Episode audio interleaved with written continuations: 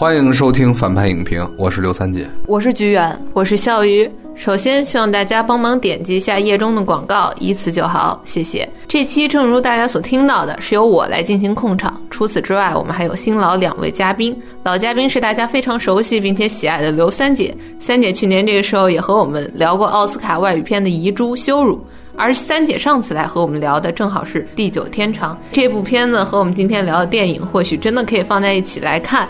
那么新嘉宾也隆重介绍一下，菊园，他曾经在德国学习电影。现在也在国内从事电影的相关工作。那今天两位是和我一起聊聊这部刚出资源不久的德国影片《无主之作》，还是先来说影片信息？这部影片曾入围去年，也就是二零一八年的威尼斯电影节主竞赛单元，后来还获得了二零一九年奥斯卡两个奖项提名，分别是最佳外语片和最佳摄影。但无论是在威尼斯还是在奥斯卡，他都输给了我们聊过的《罗马》。本片分级是 R 级。里面有女性三点全露镜头，所以带小朋友的家长一定要注意。片尾是没有彩蛋的。本片是二 D 数字彩色电影，国别是德国，这也是德国第十九次拿到奥斯卡最佳外语片提名，此前获得过四次。联合出品方是博伟，也就是我们知道迪士尼影业。本片是有原型人物的，这个片儿的原型人物是德国当代视觉艺术大师、画家以及摄影师葛哈里希特。这个片子讲述的是他前半生的故事，导演、制片和编剧都是多纳斯马。这部片子是他第三部长片，之前他的两部长片分别是《致命伴侣》和《窃听风暴》。《窃听风暴》是导演的处女作长片，于二零零七年拿到了奥斯卡最佳外语片。本片主演男主角是汤姆·希林，是大家现在非常喜欢的一个小鲜肉演员。之前的作品有《我是谁》、没有绝对的安全系统啊，男孩，还有高分剧集。阿德隆大酒店，另外一个也就是其中医生的饰演者是塞巴斯蒂安·科赫，他曾经演过导演的《窃听风暴》，在其中扮演剧作家的角色。他同样也演过《丹麦女孩》《间谍之桥》，是一个广泛出演欧洲作品的德国首脸。其中女主角也是画家妻子的扮演者，名叫宝拉贝尔。她2016年凭借《弗兰兹》出道，2017年即提名欧洲电影节的影后以及凯撒奖的最佳新人女演员。扮演姨妈的名叫沙斯奇亚·罗森道尔。另外还有我们熟悉的《沉默的教室》当中扮演反派学生的乔纳斯·达斯勒。本片摄影名叫凯莱布·夏纳尔，他的前作有《国家宝藏》以及《侠探杰克》，其中最值得提到的是他为梅尔吉布森长进了《受难》。配乐呢名叫马克思·里希特，他之前的配乐前作有《禁闭岛》以及有劳模姐出演的《斯隆女士》。截至四月十八号，本片在全球范围内收获了一百二十一万美元的票房。对比我们之前聊过《沉默教室》呢，《教室》在德国本土收获了九十六点三万美元的票房。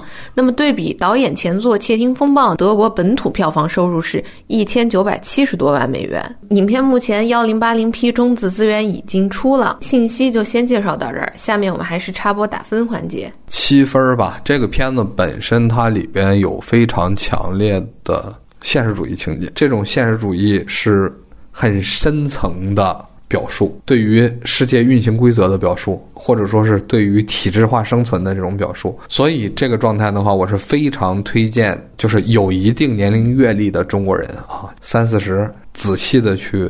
咱们这个片子里边的这个味儿，这是我看这个片子的感觉。我想给的是八分。无论怎么样，还是一部很优秀的电影。从它的主题、艺术家成长的讲述的比较完整。虽然批评它电视电影的嫌疑，但我觉得制作上它还是一部很优秀的作品。我推荐的是男女主角的粉丝以及想要学德语的人可以看一下，还有一些对德国历史比较感兴趣的人。我给这个片子打六点五分，因为它给人的观感过于顺滑。并且他在其中塑造的艺术家的这样的一个角色，对于我来说基本上没有说服力。我想给学剧作的同学正面方向的理由是，在你想要过分的玩花巧或者是玩技术的时候，你应该抛却那些过多的枝蔓，着重来看主干。这样的话，你也能够把整个故事做得非常的踏实顺滑。但是负面的呢，我想。给那些特别具有天赋的同学看，不要为了一个想要讲好一个故事，或者是让绝大多数人看懂，你在这个故事当中加过多的解说，或者是因为要成全主干的这样的一个完整性，你放弃了你所有的想象力，这样让你在这个故事当中创造的人物是完全不成立的。但是由于它整个的故事还是非常的踏实的，所以我给他一个及格的分数，再加上男女主角确实是长得好看吧，那就再加零点五分。好，那么接下来我们就开始剧透了。外延是这样，我们主要先来说说导演前作《窃听风暴》和《致命伴侣》，当然肯定还是以《窃听风暴》为主。那么除此之外呢，还可以聊聊其他同题材的影片，尤其是今天请到了在德国学电影的嘉宾菊园，相信他也有影片想推荐。话不多说，这一期我们先从影片的优点开始谈起。应该说沉默的残酷。就是整个片子看起来的时候的话，首先它不闷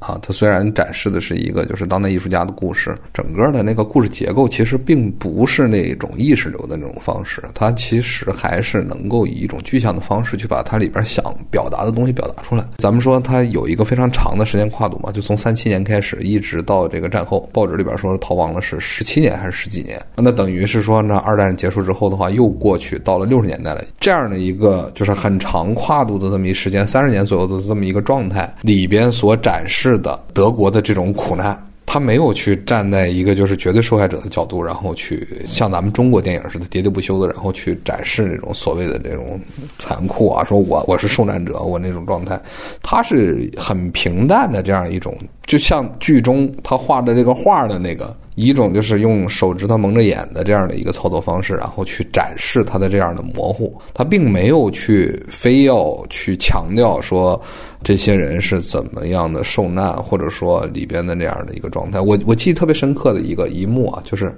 他已被关进毒气室。它里边所有的这部分人，他就像操作一个任务，就像咱们平常完成一个工作，把门一关，然后我现在开始敲电脑，然后我要开始工作了，是那个状态。他的表达方式并不是那种非常浓烈、撕心裂肺的东西，呃，是把曾经发生过的这样的一些伤害，然后平淡的。以这种个人的视角，因为它里边主角本身情绪就没那么爆裂。比如他在里边去展示这个人被集权驯化之后的一个知识分子的形象。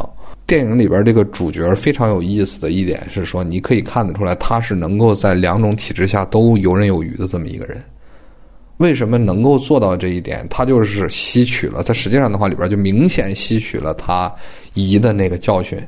一方面的话是说不去突出冒尖儿，然后另一方面的话，他每到一个新的地方，别看他当时作为难民到了德国，他首先先看别人怎么干，所谓现代艺术、当代艺术，然后我上那个地方去稍稍往前走半步，这是一个非常典型的极权主义国家里边生存的所谓艺术家也好、聪明人也好的行为方式。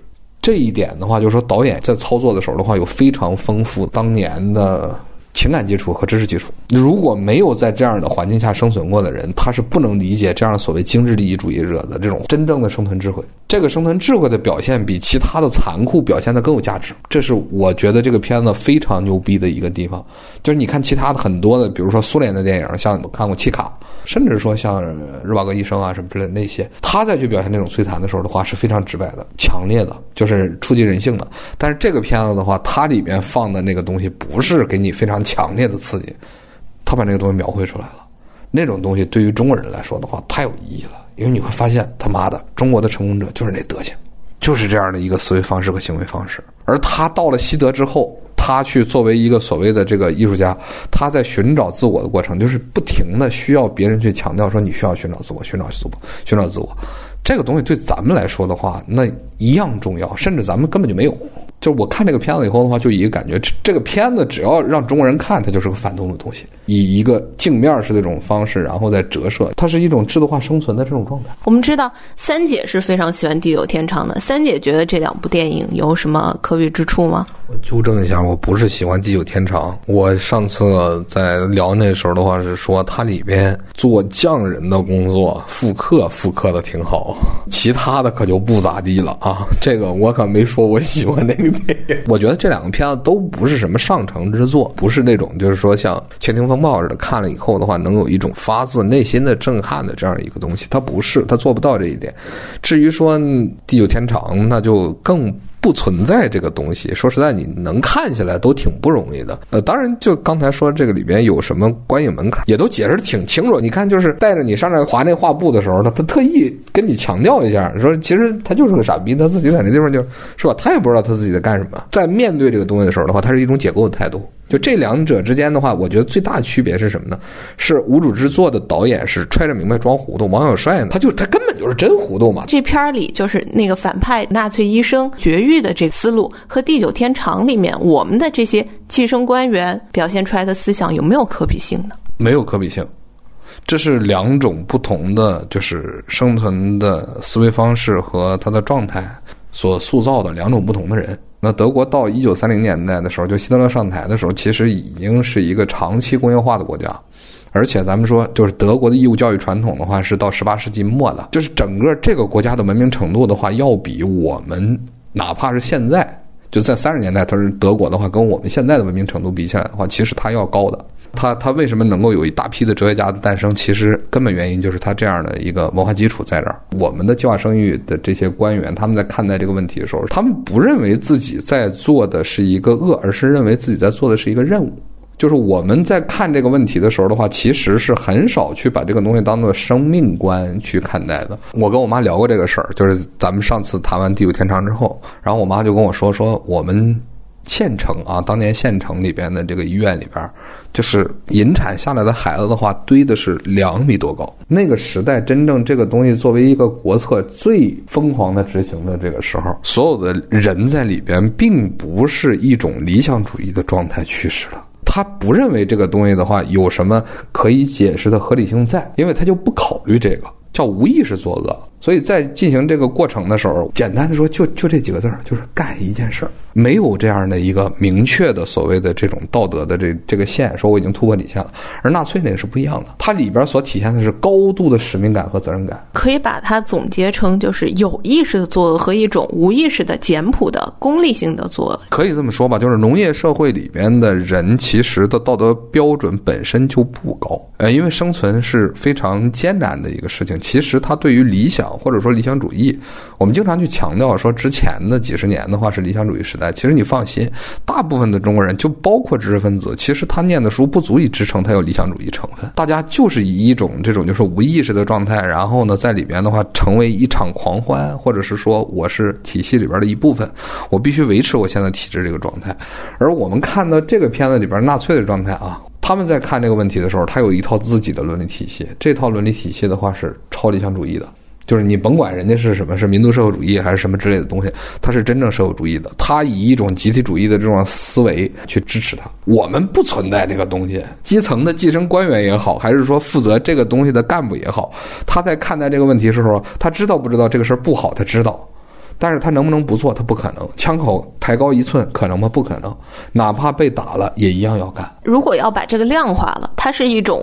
工业化的恶和一种农耕时代的恶，您觉得这中间有可比较的，就是哪种更可怕吗？它都是残酷的，因为它就不是人。简单的说，你到这状态的话，都不是人。你像这片子里边的这个大夫啊，我觉得他的问题是什么呢？是说他到了后来，他还在保持着这样的想法。我刚才说的农业和工业的区别在于表现形式。你比如说，当他是工业时代的这样的残酷的时候的话，那个大夫他会体现他的专业。他有他的专业性，我就是我除了杀人之外的话，我还能去救人。但是农业社会的这个是说我没正事儿，我只能干那个缺德事儿，把谁拉出去枪毙，谁是右派是吧？送到他妈北大荒去。这个是所谓表现形式区别，而不是说它的内核的逻辑怎么样。我们现在来看，就是纳粹的这个绝育观，是不是类似于《流浪地球》里头刘慈欣展现出来的那种？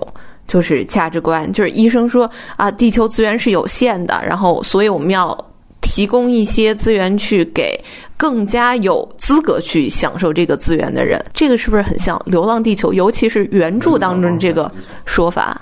没错，就是这样的。因为刘慈欣本身就是个社会达尔文主义者，简单说就是个纳粹。电影其实已经把这个东西改了很多了，但实事求是讲，我对刘慈欣的原作里边去表现的叫什么叫精英。它里边所谓精英是什么？是技术人员，是政治跟政治相关的军人等等这些。它其实是有非常强的这种就是社会达尔文主义思维的。你简单说，它就是一样的，就一样，一模一样。中国非常好玩的就在这儿，刘慈欣他是个纯粹的就是极右的这么个东西。所谓的叫行左实右，我觉得毛说这话说的很对，叫行左实右，他是个纯粹的极右分子。这样的那个心态，跟他里边两个展示的其实是一模一样的，非常恶，就是这种恶，那是骨子里边的恶，没法说。但是我们看到《流浪地球》那个原著里头，他。还给这派人安排了一个相当悲剧的结局，他们最后在一场乱斗当中被杀死了。其实你可以理解为说，希特勒要建日耳曼尼亚，我要在地上的话建立人人间神国，然后呢，结果被万恶的苏联红军给剿灭了，只能在地下室里边自杀。你觉得这有区别吗？那希特勒想的那些东西的话，我发明火箭，我要实用性导弹，对吧？我又发明飞碟，我这些东西我全都想搞。那操，对人类发展多好啊！甚至还想着优生优育，是吧？我们要优选育种，这些东西的话，我全都试过了。如果说按照希特勒这思路的话，那这世界多美好啊，对不对？结果没想到，这万恶的这个苏联红军，再加上那什么叫世界反法西斯阵营，这些平庸的这些人，这些庸众，最后把人家给干死了。他的心态不一样吗？这有什么区别啊？意思就是，这个简单的只是一个势力上的落败，并没有哪个价值观的高下，是吗？不是，咱们这么说吧，就是希特勒最后在这个这个元首府的这个后花园里边啊，一把火把他烧了，他就活该。这种禽兽的话，别说杀他一个，杀他全家都是应该的。就是这样的思想，应该是确实是应该斩草除根的。至于说像刘慈欣他去看待这个东西，他的这种惋惜本身，他价值观就有问题。这种人在中国能够以现代这样的一种名气出现，这他妈是中国有问题。你怎么能把一个禽兽捧成这样呢？他这东西跟希特勒有什么区别啊？希特勒说实在的，还能去照顾照顾说工人的那个阶级的那个利益呢啊，还能搞搞说什么？说我让你周六周日有假期啊，没事的时候的话，我还能派游轮，然后让你去游个大西洋。人家还讲讲这个东西，这是社会主义的部分。像刘慈欣这种人的话，他希望的那个所谓的精英治国是什么状态？你们剩下这些人的话是工蚁，是畜生。除了那一部分人，所谓的能够引领世界的这部分人前进的这部分人，其他都是畜生。这些人的话都是烂肉，这跟那个黑客帝国从人身上的话直接把你变成蛋白质，那个没什么区别。所以我说，整个的社会思想环境已经有问题了，不是别的。好，那么我们现在把话筒交给新嘉宾菊园。个人觉得这部电影它很好的地方，它专注于一个艺术家的成长，他所经历的过去，然后他所做的选择，都最终成为了他艺术的灵感。导演对于大家一直想看的冲突点，就比如说大家可能一直期待看到的库特和最后和他的岳父，希望他发现他最后是他岳父亲手杀了他的小姨，但其实这点是进行了反高潮的处理。我觉得这点其实还是处理的方法还是很德国人的。然后还有一个是，我觉得他对于这个男主角，他最后形成自己的一个人特有的艺术风格，其实是有因有果的。就比如说，他从东德逃往西德，到了柏林，他看到的就是呃，在电视机前可能第一次看到电视，然后里边在摇乐透、摇数字，然后最后也是在多次后备言之间，他也谈到了这个数字从无意义变成了有意义，而且他形成个人风格并不是突然一下子形成的，是缓慢的一个过程。可能他刚到杜塞尔多夫的时候，看到同学们在自自由进行的创作。然后他自己可能也开始进行对他们进行模仿，看可能看女生在画那个画布，他也画画布，但是他进行了自己稍微一些的改变，就是一个艺术家个人成长的痕迹是很明显的。其实这部电影藏的副线也很丰富，尤其是他在杜塞尔多夫艺术学院里的那个教授博伊斯，也是德国当代现在非常知名的艺术家，还有他的当时他的同学，其实在在现在德国也是一些。很知名的艺术家。这个影片的主角其实是现实中有原型的，但是其实也有一点需要提及的是，在这部电影嗯上映之后，呃，这位艺术家在多次接受采访中说到，这个电影严重扭曲，也过度渲染了他的个人生活。库特啊，他刚从东德逃到西德的时候，就是在杜塞尔多夫跟着他那些前辈学长打交道，他当时只说了一个词，就是绘画那个词。嗯，然后对方立刻就听出来了，他不是西德人，他来自东德，好像是东西德的口音或者是用语习惯，是不是在至今到今天为止，这个德国都有很大差别。以我的经验来听，其实那个词就是就是很现代的一个词，没有东西德之间其实是没有差别的。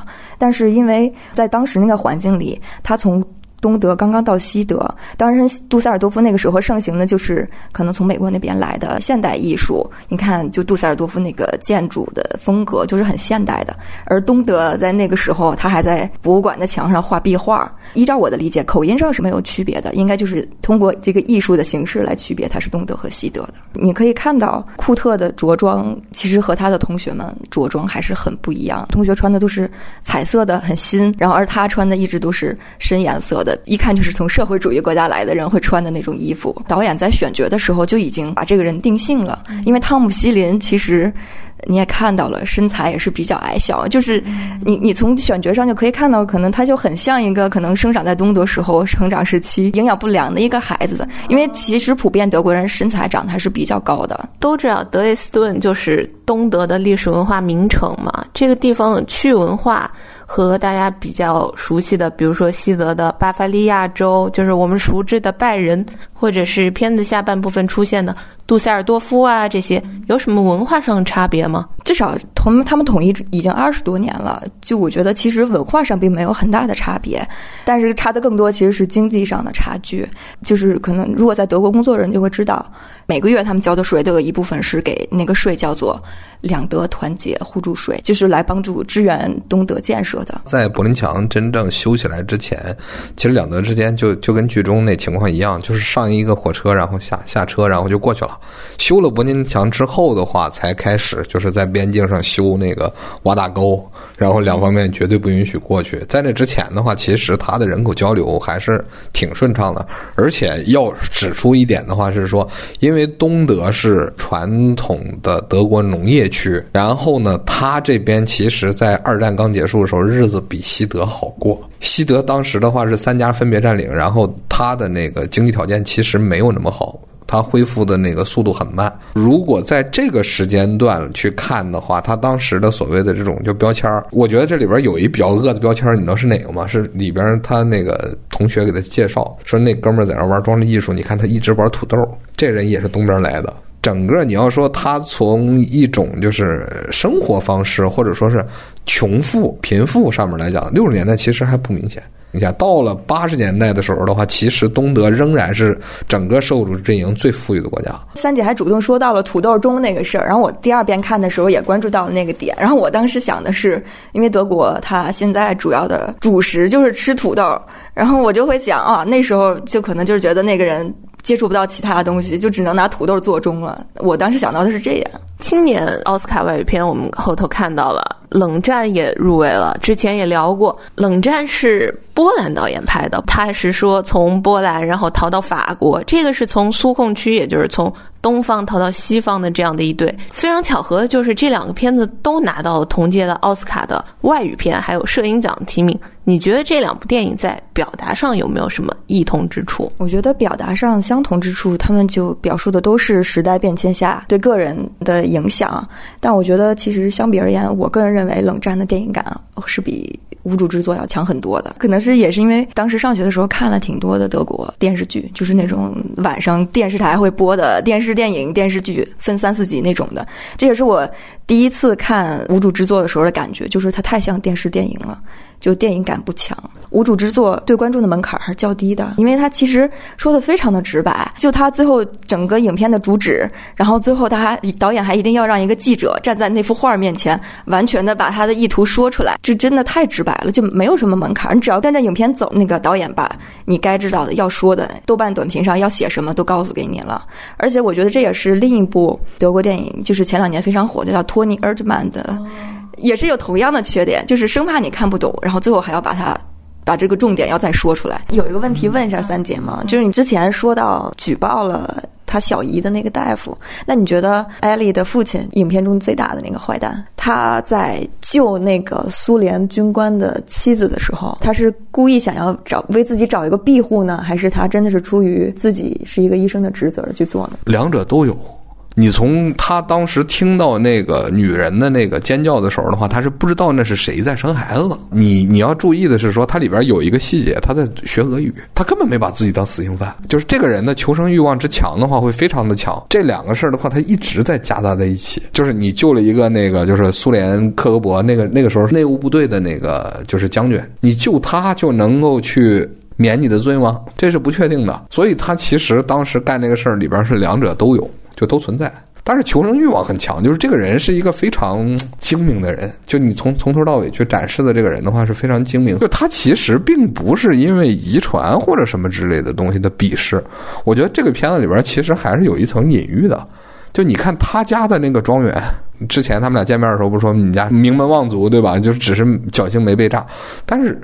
他是明显的社会阶层差别啊，那一家的话就是典型工薪阶层嘛。我觉得可能也是有一方面，就是阶层家庭之间的差距。我也来说说我对于这个片子的看法。我的优点可能主要还是集中在它的叙事技巧或者是拍摄手法方面的。我觉得这个故事它总体来说是非常精巧而顺滑的。它推进是有序的，它没有像《地久天长》那样，它高于《地久天长》的地方就是它没有夹杂那么多倒叙，突然间给你来一个回溯啊，或者是什么。因为它集中描绘的是一个艺术家的一生，即便他是在讲述一个历史大事件，它也变得是很浪漫、很轻盈。包括他后头在说现代艺术发展史，他可能要讲到的是现代主义或者是后现代主义之间的分野，但是。由于他要为观众降低门槛，所以最后落到的还是最基本的存在主义的问题上面。其中我还是要说到，可能跟三姐刚刚的观点有不一样的地方。我们首先看到他当中的这个反派是《窃听风暴》当中的那个剧作家，观感上就有一个反差，塑造最完整的，我觉得就是这个反派角色，从头到尾的这个逻辑基本上是能够自洽的。就像三姐说，他在给那个苏联军官的太太接生的时候，他可能运用的只是他本人的技术，我觉得那段不是的。他当中有一个细节，就是有人问他要不要消毒，他当时是说我要。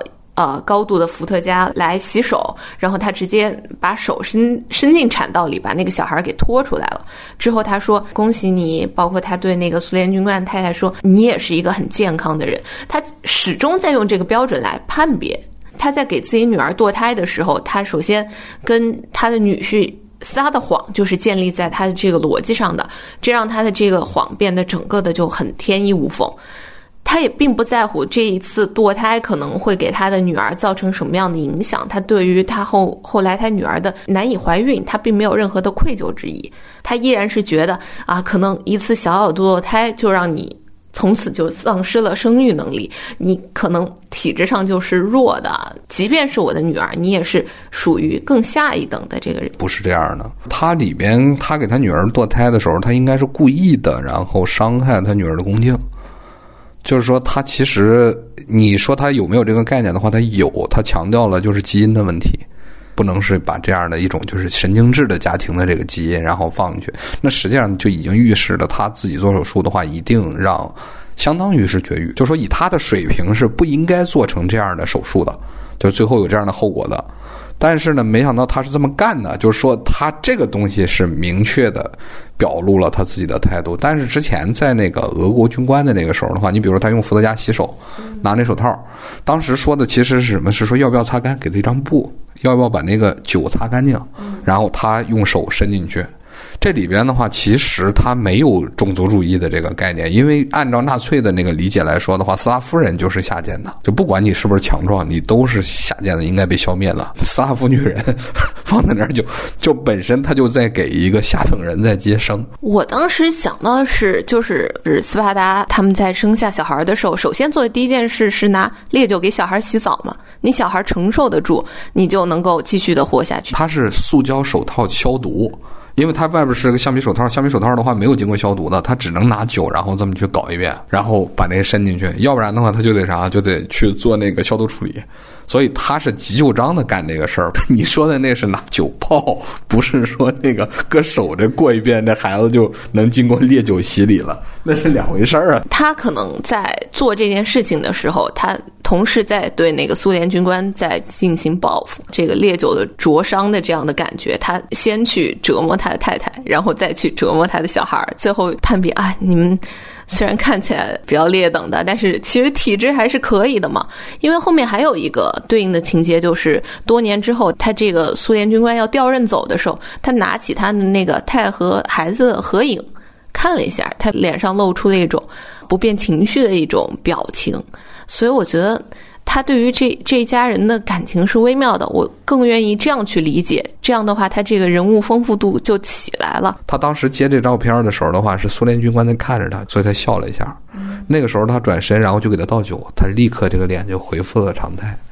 这样的聪明人在中国太多了。他其实，在跟这个苏联人两个人之间的那个关系表现，你看，人家是张开双臂要拥抱他，他是迟疑了一下，然后伸出了手，是一只手。然后变成了拥抱，就是说他跟这个苏联军官之间的这个关系是什么呢？是那个人单方面的觉得你是我儿子的救命恩人。他之前已经强调过，说你救一个人就救了全世界。实际上是说我要给你报恩，没有把你当做说朋友。然后你还记得他里边说了一句话吗？是说坐在那儿以后。是要抓那个他的上司，就是那叫什么施罗德还是什么玩意儿？那个家伙要抓他的上司。他说希望这个东西能赎我的罪恶。然后这个时候医生的话，这个时候给他一特写，他愣了一秒钟，然后没说话。这个时候科波将军拿起来那个文件，说了句俄语：“你走。”他实际上就已经说咱们俩关系已经结束了。咱们说西方人理解的什么叫权利，是我可以杀你，然后我可以放了你，我可以不杀你，这个叫权利。所以他里边表现出来的这个状态的话，是说我感谢，我感激你。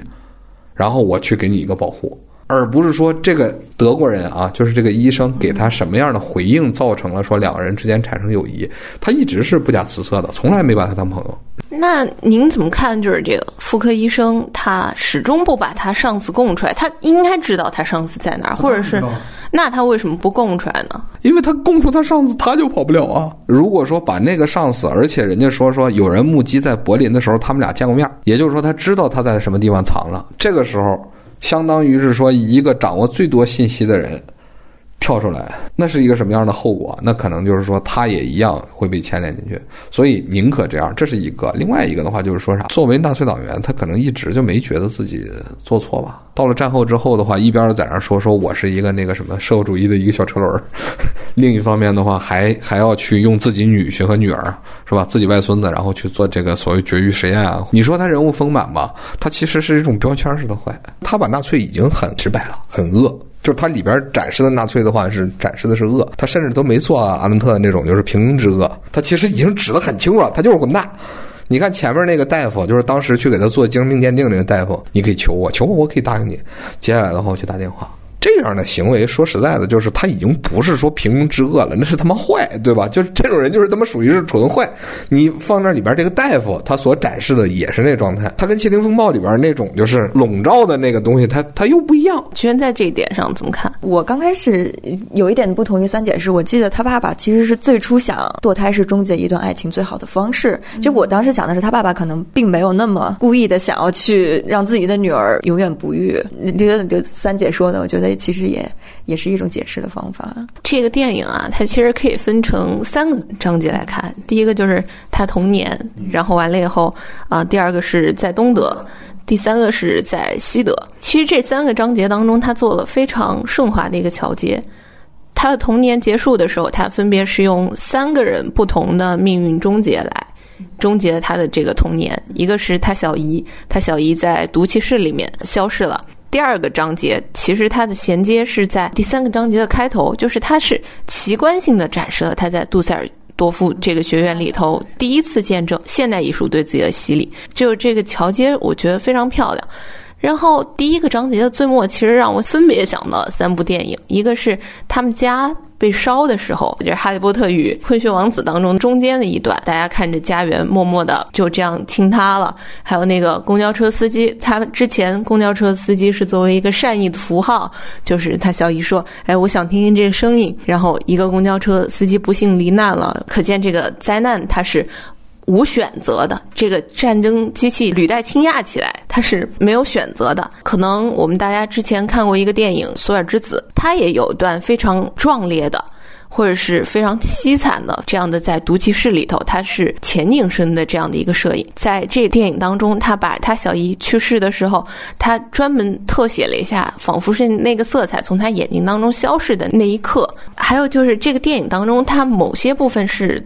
他的隐喻做的是很漂亮的，虽然一开始我们会怀疑他的小姨是不是确实精神上是有问题，比如说你不应该对一个小孩做出那样的举动，穿了一个呃 V 领的裙子，然后把小孩的脑袋按在自己的胸中间。但是这个小孩没有继承他们家其他任何一个家长的长处，但是唯独继承了这个小姨的这种理想化。可能在那个镜头当中，我们就暗示了这个小姨是他的一个精神母亲。他童年结束，就是因为他的这个精神母亲去世了。他真正的历经了一次丧母。我记得，其实，在后边有一次回到家的时候，看到妻子的胸，我觉得应该是那是一个跟前面呼应的情节。然后看到他胸之后。然后他们两个做了些什么事情？然后第二天他他就翻出了他和他小姨的照片，然后开始进行了创作。我觉得这其实是一个前后呼应的。你觉得这是一种隐形的俄狄浦斯情节是吗？我觉得是。还有就是，我觉得他除了人物复杂性，在他小姨身上也有非常鲜明的体现。因为我们看到这个艺术家自始至终是坚定的，但是他小姨。因为生的非常美丽，去迎接希特勒的时候是被推上去送花的。不知道是导演设计呢，还是这个演员自己表演的，他脸上现出了一种非常迷茫的神情。你可以理解成是一个人在面对那么大的阵仗，第一次感到巨大权力濒临在自己面前。即便你一直保有这样坚定信仰的时候，你也会被权力的体量震慑到。他的小姨在里边所展示的，并不是一个非常坚定的自我的这么一个人。就很明显，他喜欢的那个汽车的喇叭声，他喇叭声当时你看他表情的话，他那典型的一个颅内高潮。嗯。同样的是，在迎接希特勒的时候的那种欢呼和在置身人群时候的那种状态啊，确实演员演得很好，几乎就是一个女性高潮的时候那状态。他其实并不是一个真正的就是自我的这么一个人，他没有完成这个蜕变，所以他就变成了一个精神病人。就他不是一个真正专业的艺术家，他不是这样的一个状态，没有把这个东西的话真正到能够外化出来的这个程度。他只是有这样的性格因素和对于世界观察的这么一个态态度。你看，它里边有一个进到那个精神病医生的那个房间里边说：“你已经受不了你妻子了。”你们俩站的那个姿势就是，这是什么？这是一种就是类似于说天选之子的那种就是直觉，艺术家直觉。你能够去一种情绪，然后去，对吧？你才能去分辨这个东西，然后去体会所谓的这种就是影像啊，或者是声音里边的这种状态。他们确实不是个正常人，但是正常的社会能够容忍他这种层次的不正常的人。而他这个时候感到正好是一个不正常的社会，他不是个艺术家。我觉得就是咱们在定位他这个人的时候，他只是引路人，就相当于是说一个婴儿还没钻出产道，然后头还是黑暗的这样一个状态。但是他已经是个人了。哎，就是这个这样的一个角色。你看那个刚才说说起来的话，就是他最后那个作品挂在墙上那个，那是他姨抱着一小女孩，对吧？记得那翻译是什么？是母与子。其实这个东西的话，都已经把非常直白的把这些东西的话甩在你脸上了。他他所有解释都是已经说特别清楚了，生怕咱不知道。其实他小姨是明确知道他这个社会运转规则。他说啊，我将来会生小孩，我会生出一个健康的雅利安小孩。那段他在后头还做了一个对位，这个。侄子再次进来的时候，看到这个角落，他不知道他小姨在这儿受过难，他是明确的知道这个社会规则的，但是他在此处屈服了。在这儿的话，是对他的人人物的丰富性是有一个展示的，就是他可能是已经探到了这个规则的核了。他在这个庞大的这样的一个体系里头，他也只是一个母体资源，它的作用也是产出健康的雅利安的小孩儿。所以他在直面死亡的时候，他首先对自己做出的剖白是：我可以成为一个母亲。所以，请你不要绝育我。其实他是在争取他自己的权利，但是他是以一种我为这个机器好的这样的一种的某种程度上是非常高明也非常有效的话术来把这个话说出来。这一幕里边要强调的是说，那个大夫是饶了他一命的。就是医生接受了他的这个东西，虽然很厌恶他，但最后给了他一个加号，没直接把他变成就是说真正真疯。而且你你注意，后来他跟库特，他不是让他们俩结婚了吗？说在昨天你已经是我女婿了。这个时候他说起来一个冷笑话，如何去验证神经病和精神病的区别？二加二等于四，二加二等于五。就是说在他眼里边的话，他的小姨就是一个神经病。他说的那一大堆是触动他的，他觉得哦，这个人不是个精神病，他是个神经病。这个是整个前情和后边的话是有明确的照顾的，而他加号和减号的话，他饶了一下他。你看他点了一下的话，点的非常的重，但最后他让他生，结果体质最后还是让他就死，还是也要在四五年把他送进毒气室嘛。这个不是他送进去的。是最后纳粹最终解决在投降前夕，然后干的这个事儿。下面我们来交换一下意见，我们三个人分别来说说影片的问题。这次让菊园先请。我觉得就是还是像我刚才刚才坚持说的，我觉得它真的太像电视电影了，而且又是这么专注于一个艺术家个人成长的电影，其实也是完全可以发展成更多集。可能也可以追溯到现在，在电视上播出，其实也无无碍于他的观感。由于导演的前作在先，像《窃听风暴》这样起点很高，可能大家对这一部作品也是抱着很高的期待。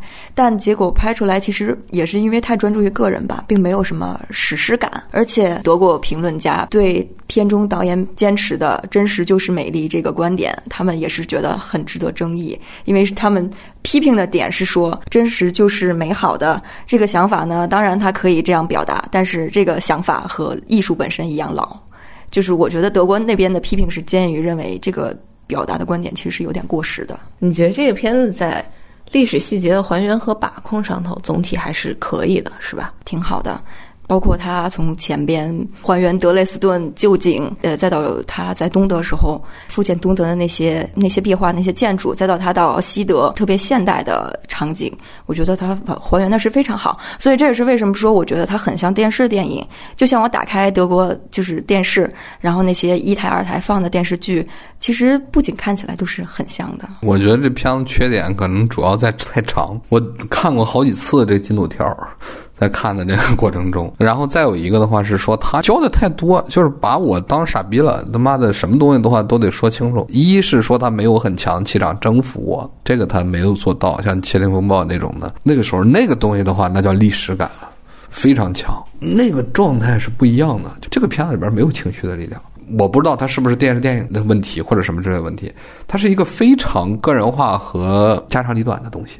它没有历史的这样的一个东西。就刚才我在聊的时候的话，曾经说到了它的优点有那么多，但是它呢有一个。很强的让我的感觉是说我没有办法认可它里边的人物，就你刚才说人物丰富性，在我看来，它人物丰富性很弱。我觉得这可能也是原型的这个这个艺术家最后去不满意这个片子的原因，就是它不真实。放在这里边的话，就比如说恶这个东西的话，有各种各样的表现形态，有平庸之恶，有什么之类的这些东西，平庸之恶啊，有这种就是理想主义的这种情怀，或者说什么之，他这个片子里边的话呢，有一种过于刻意的标签化。一个身份身上的话聚集了很多的标签然后这个标签的话由此衍生发出作用。如果说呢，我要年轻个十岁，可能我看这个东西的时候的话，会觉得哦，这个挺合理的。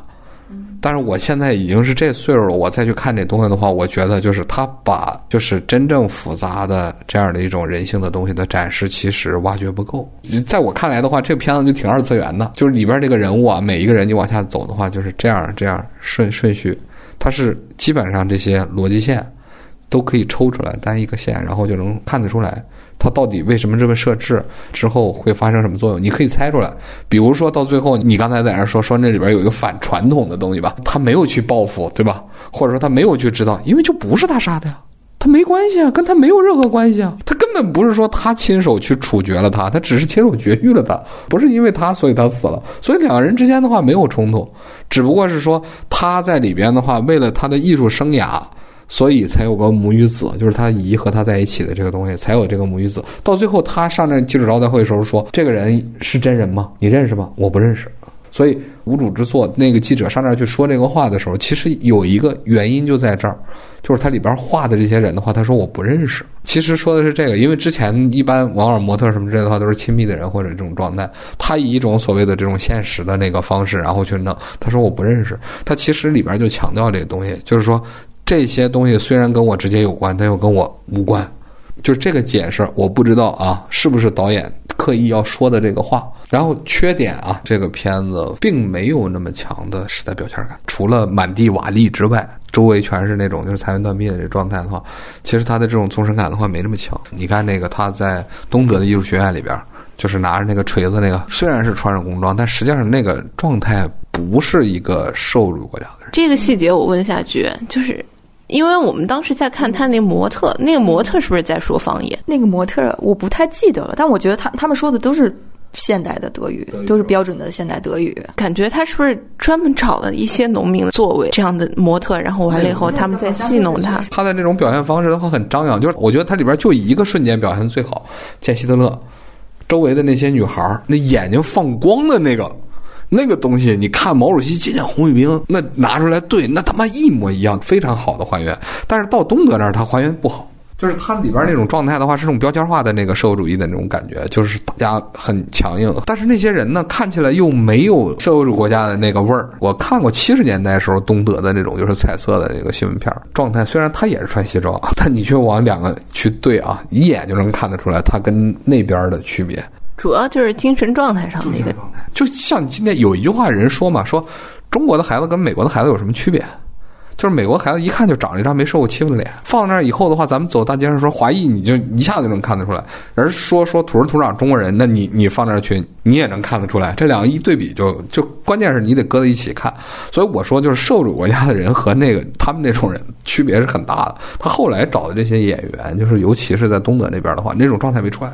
我们还知道，就是这个片子当中的一个大事件，就是德累斯顿大轰炸嘛。他在片子里头的这个剧情是还挺有意思的。他展现大轰炸只是把德国的无辜百姓都炸死了，就像啊那个之前笑着开 开公交车的这个司机，然后纳粹医生是毫发无损的。你觉得这个导演他作为一个德国人，是不是？表达一种对于大轰炸这种行为的批判。本身德累斯顿大轰炸对于平民的伤亡的话，英美一样也有反思。干这个事儿以后造成那么大伤亡，本身这谴责可不是说就一家的事儿啊，也不是说就是站在德国人我被炸了，所以我很难受，是吧？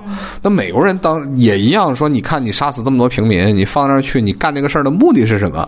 你为的是说你要摧毁他工业的这个就是继续战争的这个能力，但结果你这时候的话，你对平民的杀伤，对于所谓名胜古迹的那个损害。远比说对德国的那个就是工业的损害更大。这个争议一直是从四十年代开始到现在，不是说就是德国人看这是个恶啊，我炸平民了，这是个恶；英国人、美国人就说我操，我他妈就应该干死你，应该把他们都放地狱去。美国人是会说我轰炸东京。或者说广岛扔原子弹，他没有什么过不去的。但你看，像这种的，这就完全不一样。因为德国跟美国在战争期间是不存在意识形态冲突的，它是等到后来什么达豪集中营，还有那个奥斯维辛这些东西被披露出来以后，美国的整个这个状态的话，希特勒这个这个形象的话，才是他妈反人类的，这他妈是反人类罪。而日本那时候干的事儿的话，那就已经从一开始就搞偷袭，然后又虐待俘虏，这些是美国人感同，都已经是身上自己受过的刀了，对吧？我已经知道你干了什么恶，所以我上那儿去，我干你去，这是这是两种完全不一样的这个状态。这德累斯顿轰炸呢，你说一千到一万，他主要死的也是平民，对于德国当时的主要的工业的能力损害微乎其微，这个他们自己都有评估，不是站在德国人的角度上。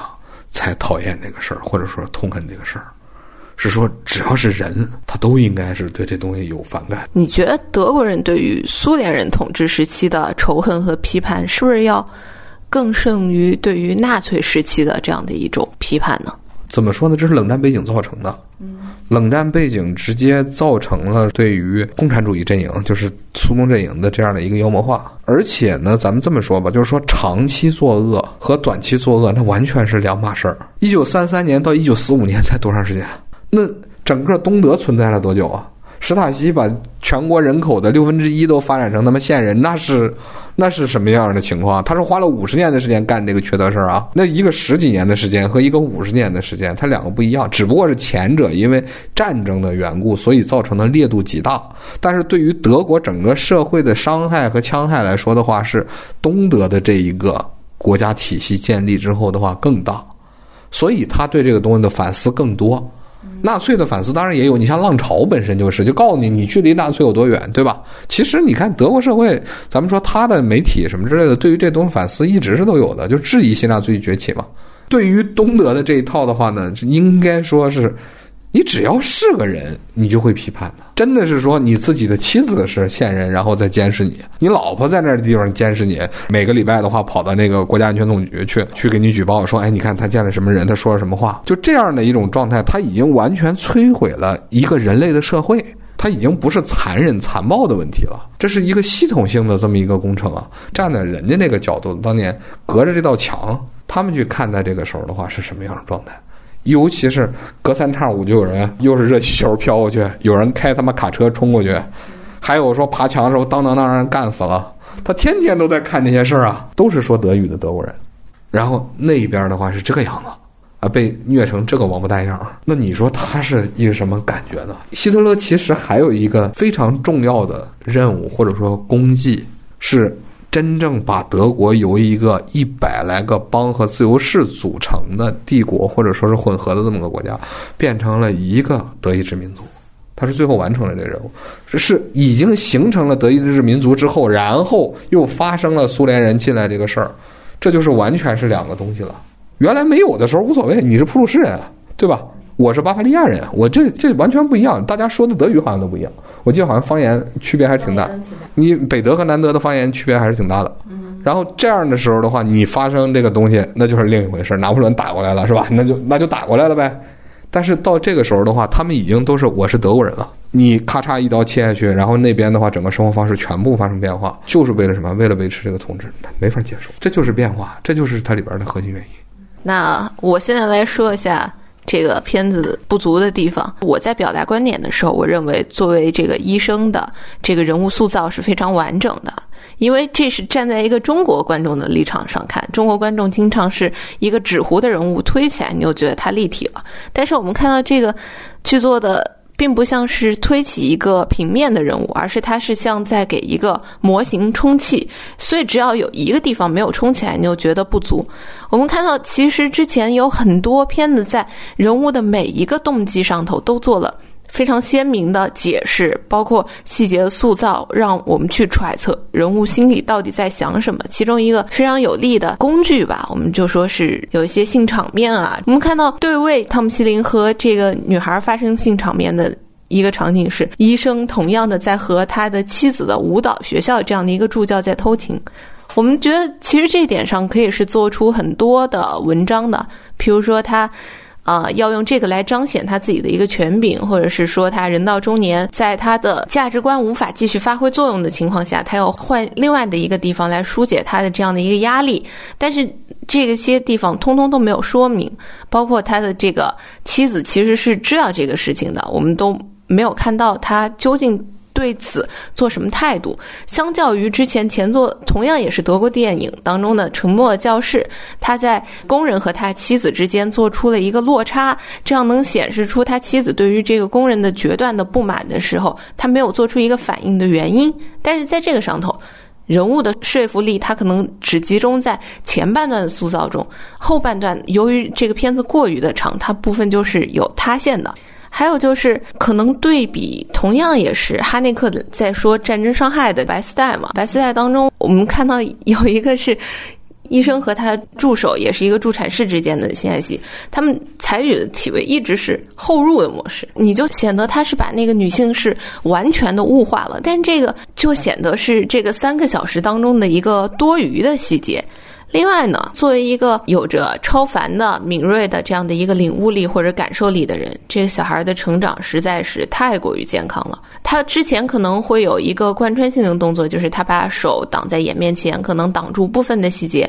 最后他说：“我看了真实，将来可能成为我艺术的一个素材。”这样的一个小孩的贯穿动作，如果是影迷来看的话，是一个非常恐怖的事情。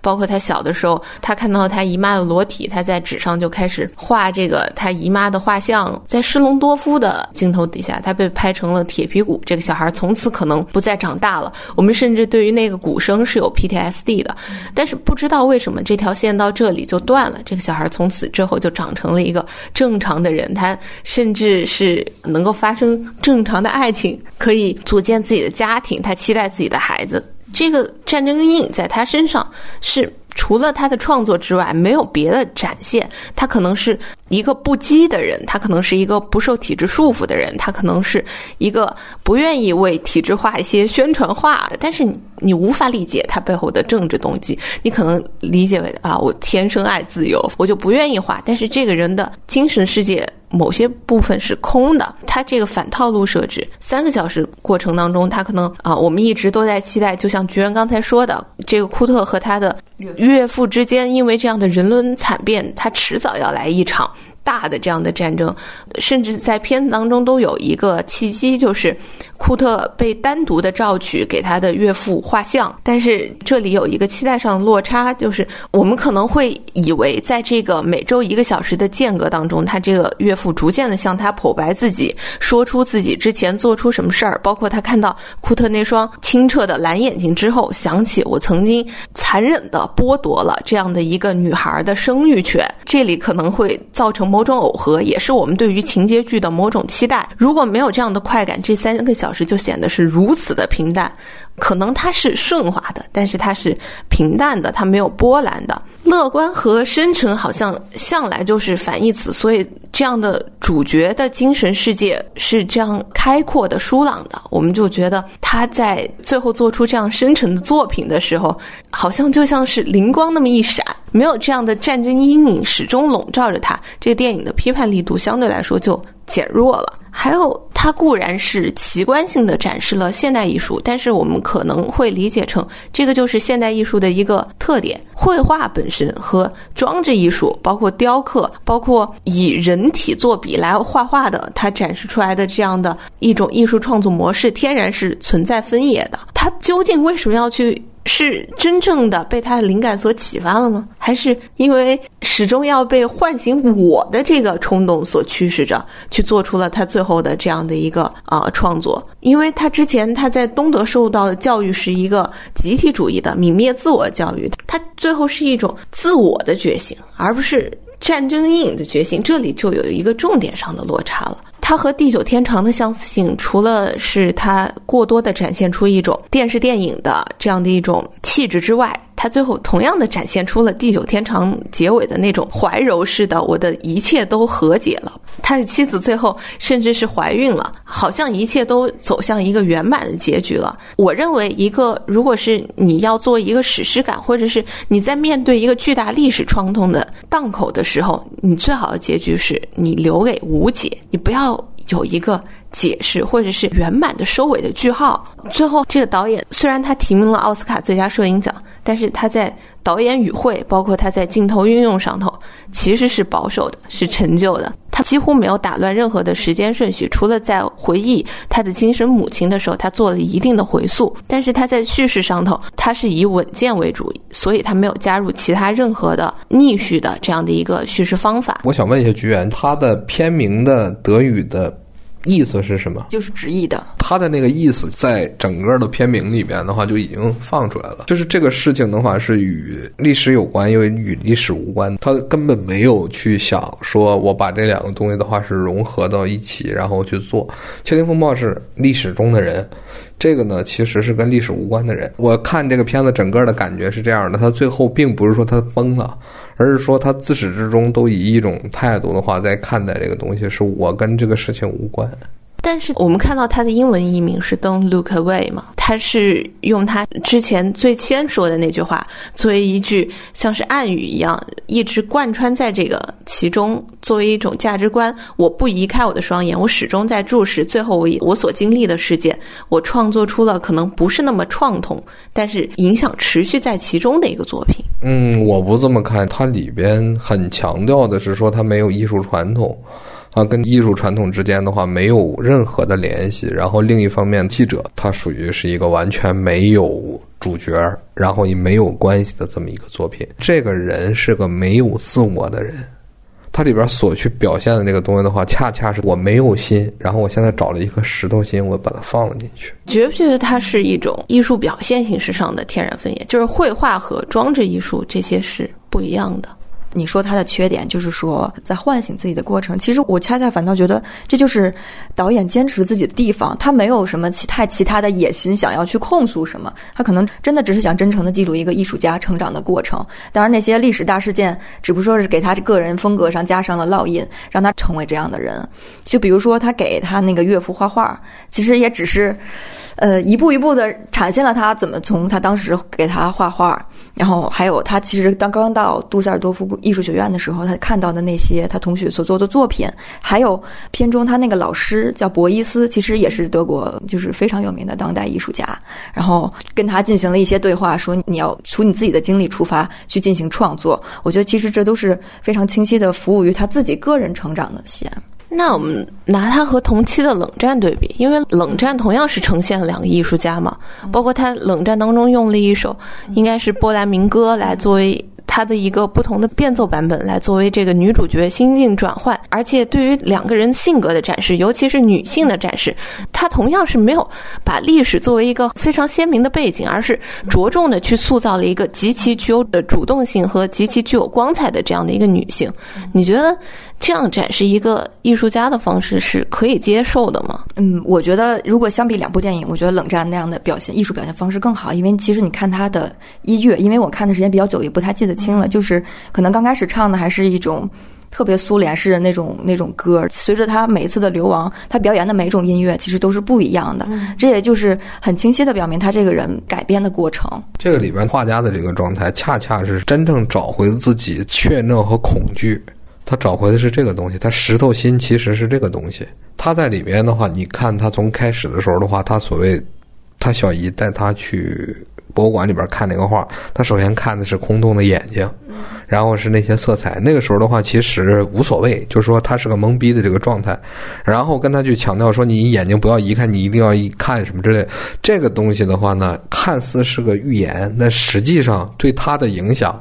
或者说，对于这个导演去表述的这个东西影响没那么大，因为那个里边的话是人物情节的逻辑。真正说在里边，他去要表述的那个东西是什么？是这个人自始至终他知道自己要什么，但是又不知道自己能够画什么。我举一个例子，就是当时他从树上跳下来，他跟他爸爸说：“说我已经看到了这个世界上所有的这些联系和他奥秘。”他看到的是什么奥秘？就是顺毛驴。你看他接下来去什么？他说：“我可以做任何工作了，我现在不用当艺术家了。”他的目的想不想当艺术家？他当然想，但问题是他在干什么？他拿了刷子在那个地方，就是别人要用拿模具去画，他用用手。他说：“我有这个能力。”你要注意，这话谁说过？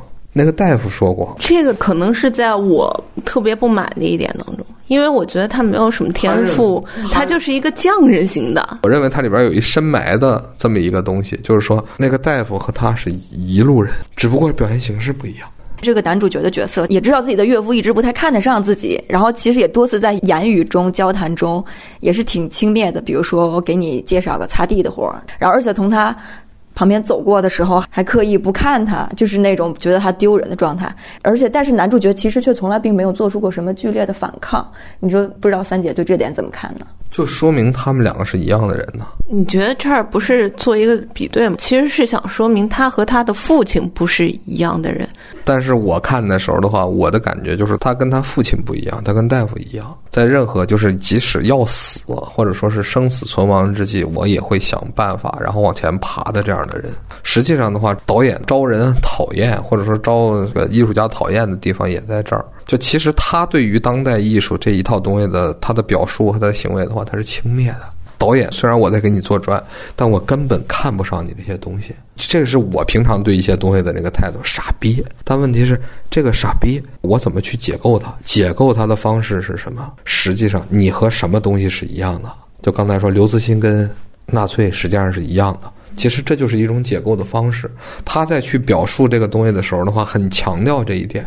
其实，如果说他真的有这种就是完整表露的野心的话，这个人的完整性或者说他的这种丰富度要远远比这个反派要狠得多。他去挖掘这个人的那个深度，就刚才我跟你说过的这个问题是什么？他是一个典型的社会主义制度下的聪明人。那他从东边到西边，这个片儿的立场是不是就是在？包西贬东，比如《冷战》这个电影里头，它有一个情节啊，就是西方世界在利用这个女主角，她曾经在波兰生活过，他就利用大家对于女主角的这个刻板印象，要把她培养成一个伤痕艺术家。但是这里的这种利用，好像是成为了这个主角来找自我的来源，他的这个来源和。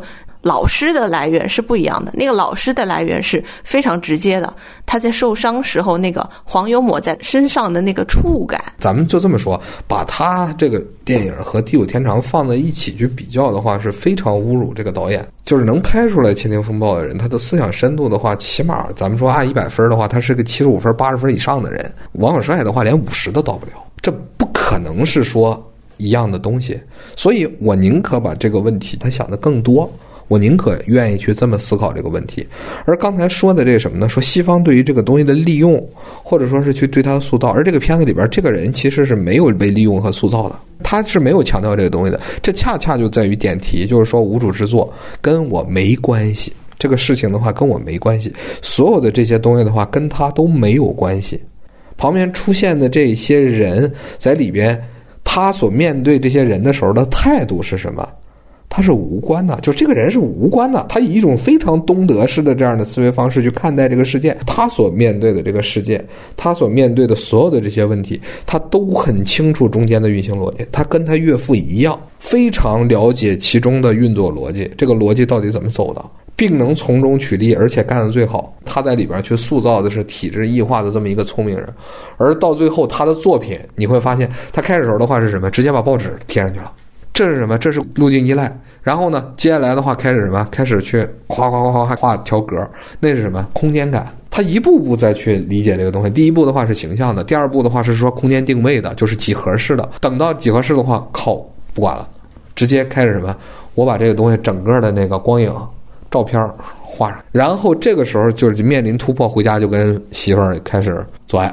接下来再去找那照片，他这个时候才是真正的开始。我把这个心本来就没有嘛，体质驯化出来这种人是没有心的。这个时候的话，把这个东西拿掉，我什么都不想，然后拿着那个光线，光线是什么？光线是权力啊。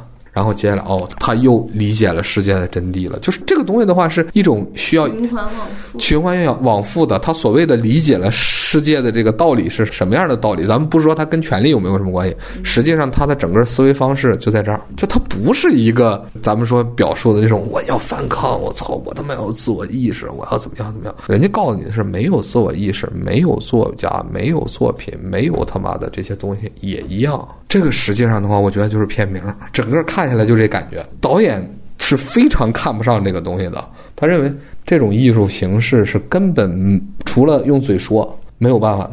而且他去强调说那母与子我不认识，他不就在撒谎吗？我这里有三部想要推荐的影片，第一部就是呃一部纪录片叫《博伊斯》，二零一七年入围了柏林电影节。它主要讲的是《无主之作》里库特的那个老师，就是专门用黄油来作画的那个老师。这部纪录片大概会讲述一下博伊斯的生平，有希望了解这个人可以去看一下。然后第二部推荐的是二零零二年德国获得最佳外语片的电影，叫做《何处是我家》，然后主要讲的。也是犹太人逃难到非洲去怎样重新开始生活的一部电影。然后值得一提的是，这部电影在奥斯卡最佳外语片竞赛中打败了张艺谋的《英雄》。第三部想要推荐的电影是《国家反抗者弗里茨·鲍尔》。这部电影是我一个德国的朋友推荐的。这部电影讲的就是纳粹集权崩塌之后，国家是怎么去追踪这些为纳粹服务的人。我们当时在《沉默教室》里头聊到过最后这部影片，这篇恰巧是在说西德当时在追纳粹。的残余人员的一个具体的情况。本片的导演恰巧是《沉默的教室》的导演。下面呢，我们进入外延环节。首先，我们来聊一下导演最重要的一部前作，就是《窃听风暴》。虽然这片儿我们在《沉默教室》那期外延也有短暂提及，但是毕竟主播不一样嘛。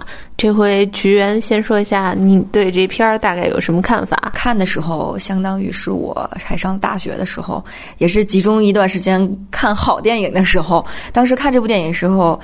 就会觉得。非常的震撼，人性上的批判，还有到达的深度，就也是我看当时看到德国电影非常深度的一个状态。我个人觉得它是比《浪潮》要好的。之前一直做秘密窃听的人，然后一点一点的在变好，最终做做放过了一些人，还是很难得的。怎么说呢？我看这个片儿的时候挺早的，当时的话是大学毕业，那个时候的话其实还是在体制内呢。看那个片子的时候的话，就一个感觉就是说他妈的是一个套子里边的人。我其实对秘密。警察的变化，他的是一个视角性的那么一个角色。真正说这里边的话，很多东西都是在屋里头，就是那个剧作家和和他的那个女朋友两个人之间的那个交流沟通的时候的话，他们说的很多的问题其实非常有现实性。就是他们在那讨论什么那些东西，还有就是说他的那女朋友跟那个那是部长吧还是副部长被迫当他情妇的那个那个状态。就是那个片子，整个我觉得他最牛逼的就是他情绪。就本身家庭应该是一个很放松，然后可以说防御很弱的这么一个地方，对吧？就是大家去聊这些东西的时候，能够相对敞开了，然后去说话的这么一个地方。但是到了他这个环境，他其实就是房间。你看他窃听的那块是一个房间，他自己那里边的话是一个房间，就是房间这个环境就把一个国家放进去了，就这个感觉，就是整个这个国家就这样了。那那种恐惧感和那种状态，其实是非常有现实价值的。我大学毕业的时候的话，其实咱们整个环境还还还挺宽松的啊。那个时候的话，已经是有一些感触了，就不说后来怎么样了啊。整个的这个片子，它其实是能够做到一种对于所谓的压抑和体制性的迫害，就是一种非常直观的印象。真的是能够到感同身受的那个地步。说实在的，我原来呃上学的时候，我学历史的话，学中国古代史。其实西方这套东西的话，没那么大的兴趣。就是咱们说像这些意识形态符号的东西的话，在我们的传播啊，大众传播，我大学毕业十几年前，你想那个时候的话，其实并不多。这些东西真正的触动的话，是能够让你脱胎换骨，或者是说真正从骨髓里边去感受到那种恶的。这玩意儿的话，是我当时的最直观的那个感觉，就是。理解什么叫恶，因为你碰不到啊。历史它最大的意义是什么？是说，让你能够去触摸你这辈子永远不可能碰到的这个世界的运行逻辑。你爱看电视剧看电视剧，你爱看综艺看综艺。但是如果你对这个世界有好奇心，它的运作逻辑有好奇心，好，那你应该看这个。那么这个电影其实就有我说的历史的作用。你说它是，它根本连个史诗都算不上。但问题是，它就起到了刚才说的这个作用，让你知道这个世界你不了解的那部分逻辑是如何运作的。就是我。后来在想《窃听风暴》的时候，我觉得它其实能如此的被大家接受并喜欢，非常美国人好莱坞能拍出的那种好作品。然后我再去了解这个导演的时候，就发现他在一次采访中，当然也可能是因为接受了美国杂志的采访，然后说他说的是他两个偶像，一个是《死亡诗社》的导演彼得威尔，还有一个是《阿甘正传》的导演罗伯特泽米基斯。他还提到了一部他喜欢的作品，就是。《琥珀树情缘》，他从这个故事里看到了传递在他《窃听风暴》里的一个信息，就是你没法改变世界，所以你只能先改变自己，所以才能改变世界。这是不是特别像韩国电影的逻辑？我觉得韩国电影也是抄抄的美国，抄的美国的电影嘛。还有就是之前我们反派聊这片儿的时候，各位嘉宾都提到过一个细节，就是当年导演为拍这片儿的时候，找了一些相关的历史学家嘛，大家都觉得这个剧本挺扯淡的，因为说只见。过好人变坏，没有见过体制工具由坏变好。这片儿不仅是纯虚构，而且历史学家就建立在这个基础上根本就不认可。但是这个片儿在市场上，包括口碑上都很成功。两位怎么看待这个问题？如果说它里边没有所谓的叫圣人感召、道德的感召力，我觉得可能就没有所谓的文艺作品。这个东西，无论是宗教也好，还是什么其他的文艺作品，它要想广泛传播，一定是导人向善的。起码到表面上是导人向善、是真善美的，否则他都没办法传播。所以他去用这样的一个东西去展示一个体制的恶，更有价值，或者说它更有这样的传播性，并不是说它里边美化了这个东西，或者说这个导演他自己刻意的去要去做这个。就像刚才居然说的这个，它里面。实际上一定是有那种所谓的戏剧性的，没有戏剧性，没有好莱坞的这样的一种整个操作的皮的话，谁也看不下去。你真正恶的这种东西，你从头恶到尾的，我我刚才就说嘛，说契卡那片子，一九九一年那时候苏联刚解体，俄罗斯导演拍的那个片子的恶能够从头恶到尾，里边没有任何一个好人。那个时候的话，正好是苏联解体，所有的这些档案都出来，然后大家去谴责的时候，你要照着那个来的话，你比如说我现在拍个史塔西，史塔西，那你会是什么状态？他就是一个没有办法说广泛传播的电影了，我觉得啊。就尤其是说什么呢？对于入门级的这个观众来讲的话，一个完全黑暗的故事是非常难以接受的。就像当年我说我大学毕业的时候，如果说我看的是一个真正的是那种完全去揭示这样的人性之恶的那个东西，很难。纯粹的真实，或者说去探究人性幽闭隐秘的那部分的东西的话，那可能就是小圈子，大家自己看。我操，哎，这这真他妈牛逼！就像斯大林之死啊，斯大林之死有一群人在那地方说，哎，那他妈扯淡是吧？里边一看都是 fuck fuck 什么之类的。但是实事求是讲，几乎所有的桥段，你都能在赫鲁晓夫回忆录什么之类的话都能看到。因为这个片子当时看完以后不是没了嘛，豆瓣也没有了，有很多小粉红。就吵说这里边的话是在丑化苏联，其实真正去探究这东西的话，比他还差，还恶，还肮脏，什么满嘴脏话什么之类的。你以为开会的时候的话，哪个不是这个满嘴脏话呀？包括某些国家是吧？一样的这些东西的话，根本都不是说啥，说是你可以去还原，或者说怎么着，你把这东西还原出来那细节，你看哪个史诗电影是这个状态？他需要的是能够让人接受。如果都是往下去啊，他再真实接受不了。我这是我个人看法。假如有一天有这么一个不存在的人物要包装成电影来找三姐当历史顾问，你会怎么说这个人呢？照实说呀，历史顾问要说的是是什么，或者说。本身你要去做的这个角色是什么角色？你不会把它弄得像片片子里头这个？那是编剧的事儿，编剧需要去考虑什么戏剧性。历史顾问只需要考虑告诉你啊，这东西秦朝是在汉朝前面，这一定是这不可能说秦朝变到汉朝后边去，这个是怎么戏剧性你也变不了的。这我只能说，我说实话。至于你怎么听，你怎么改，那是你的事儿。而且就这么说，中国的电影行业是吧？哪用着什么历史顾问？他都是经验主义的人，不用把这东西抬那么高。而且我也不相信有人会去找我看这个东西。我们再问一下菊儿，就是德国观众，他们是不是也是高度的喜欢这个片子？有没有发出什么质疑的声音呢？可以给你一个数据啊，就是说这部呃《窃听风暴》当年在德国是票房是非常高，有一千九百七十多万的票房。然后以德国当年八千两百万人口来看，它是有两百三十多万的观众去看的，其实是比例相当的高。高了，然后还有也读到过新闻，说是可能国家也很支持看，让大家看这种电影。然后是在他们当时的总统科勒还在活动中和学生们一起看。我觉得他其实这部电影也还是被当时德国社会所接受并且喜爱的。在教育意义上，我觉得也是非常有意义的。你看，在这样的体制中，你还是可以选择做一个好人。啊，啊那我现在来聊一下。刚才两位都说了一个很有意思的事儿，就是觉得这是电影入门的一个片子。你作为一个观众，你接受了这样的一个乐观结局。包括我们看到后期电影入门级别的教科书在不断修订的时候，首先认识电影就采用了这样的一张剧照，就是《窃听风暴》典型性的那个上方视角，剧作家和他女朋友躺在底下那个。这是什么高级的视听语言呢？不如说它是表现一个导演在俯瞰这样的。一对主角的一个典型性的一个案例，所以我对于这个片子啊，当时看完确实也还是震撼。主要是啊，你全程窃听，包括中间有一段是这个秘密警察。对这个女主角产生了不一样的情愫之后，他迅速的去找了一个妓女，一个异样的情绪出口的时候，你会感到震撼。但归根结底，对这个片子是不认同的。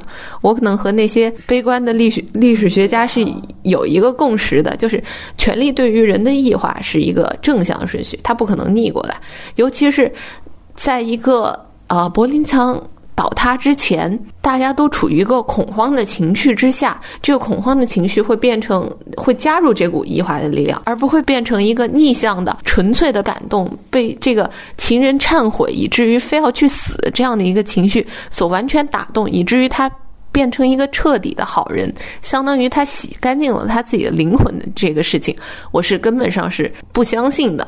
并且呢，对于后面他在这个柏林墙倒塌、秘密警察这个组织彻底的消，几乎是消失、被清算，他的技术完全派不上用场，他就成为了一个扫大街的工人啊，类似的这样的一个角色。之后，他进入了书店，打开了这本书，看到的这个人明明白白对他的感谢，这个。在我看来，是一个完全的和解。在一个巨大的历史困局，尤其是它刚刚结束的两到三年之内，大家都会处于一个迷茫的状态。一个剧作家不可能深刻的、及时性的对于这个进行反思，尤其是他不可能对于这个事情抱着那么纯粹的情绪来写了一本，基本上是感谢这个人。让他看到了人类的某种希望的这样的一本书，而这个怀着罪孽的人在看到这本书的时候，也对于他诠释的落差有一个完全的接受，并且说：“哎，这本书是写给我的。”这个总体来说表达了导演对于人性的一个极度的乐观。这可能和三点站的角度就。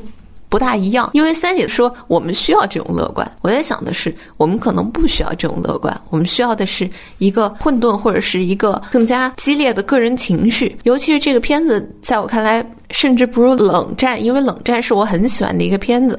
包括不如《冷战》之后，我们提到的那个《盛夏》，这次我在北影节刷了《盛夏》大荧幕，无论是维克多·崔还是 Zoom Park 的主唱，中年都是一九九零年或者是一九九一年。也就是在苏联解体的这样的一个时间，剩下的整幕，它无论中间加入了多少建立效果，它表现出来的都是非常清爽的、非常轻盈的、非常乐观的。大家都在写自己的歌，说自己想说的话，但是最后他抛出这个人的身足年份，你就会在想，他们可能在。苏联解体之后，信仰迅速的崩溃。即便他们一开始并不认同这个制度，这个是一个无解的态度。他在最后把这个抛给观众，而不是抛给观众一个我们就和解了，我们就乐观了。我觉得《七零风暴》其实有一个非常重要的因素是说，两德必须面临的和解，就德国统一之后的话，必须面临的和解，尤其是民间和解。因为史塔西当时的那个材料，呃，东德完蛋之后，其实史塔西总部的话是被愤怒的人群攻占了。攻占之后的话，他档案馆所有的档案的话都被甩出去了。这个东西的话，就是一甩出去之后，最后结果就是什么？你会发现你身边就是你媳妇儿、你爸爸、你你的同事，全都是间谍。他曾经出卖过你。但是多亚斯马这两个片子当中存在着一种延续性，就是他们可能塑造的最好的那个人物，并不是主角，而是这个技术工人，包括妇科大夫，包括那个里头的秘密警察，支撑他们把自己的技术。修炼的日臻完善的，正是因为他们对于原先那个体制的信仰。无主之作当中，我们看到这个信仰的一贯性。你这个说法我不同意啊。就是说，德国人对于技术的信仰的话，跟纳粹、跟共产党都没有关系，他跟是不是东德没有关系，跟是不是纳粹也没有关系。你往前放，你放到那个就是俾斯麦的这个时代的话，他已经是这样了。你说他有有一部分人的话是哲学化的，另外一部分是工工程师化的，这个在德意志诸邦时代他就已经这样了，他就是这么一个民族，所以他的技艺上的完善，或者说他对于工作的尊重。甚至说，就是说我这种敬业，对制度的信，哎，对制度的信赖，或者是跟政权、跟信仰是没有关系的。不像今天某些人说的，说什么说中国工业化是毛泽东带来的，像这种屁话，那个在德国是不可能的，它不是那么回事儿。人家当年第二帝国时代再往前是吧？德意志那个诸邦时代就已经有了，就是他的这样的一种状态，他好的东西是他民族性格，或者说他的家教、他的教育带出来的，而坏的东西。是这部分意识形态添加的，所以人家能够去剥离，他们也力求去剥离。就《窃听风暴》为什么去寻求这个和解？是人家能够和解。我们的问题是什么？你和解不了，你所有东西都掺在一起，你所有这个民族的现代性的部分都是他带来的。意思就是，他是从一个反天然去异化天然，最后又回归天然的过程。没错，是这么回事儿。人家是一个完整的近代化和现代化国家。我们是一个完整的中世纪国家，中世纪国家打碎了之后，然后给你掺杂了各种各样的这些所谓西方的这这部分成分。你在学习的过程中又不断的去添加意识形态成分，把两个之间的话混成一块儿，面多了加水，水多了加面，就这么这么个干法。你到最后你混在一起的话，你是分不开的。他那东西一下就能分开。拿基督教上这儿一一当一尺度啊，甭管新教还是说天主教，你拿这东西一当尺度。然后去一划分，纳粹的东西和他的那个什么，就东德的那个共产党的成分的话，一下就能剔除掉，所以他才能够去实现这和解，而且他力求去寻找这种和解。这个是我认为无主之作里边也在强调这个东西，就是跟我无关。我既可以在他那儿画的好，我到到齐德我一样能画的好，然后我到现在就是我，这东西跟跟他们没有关系，他们没塑造我。我虽然经历过那个东西，但是跟我无关。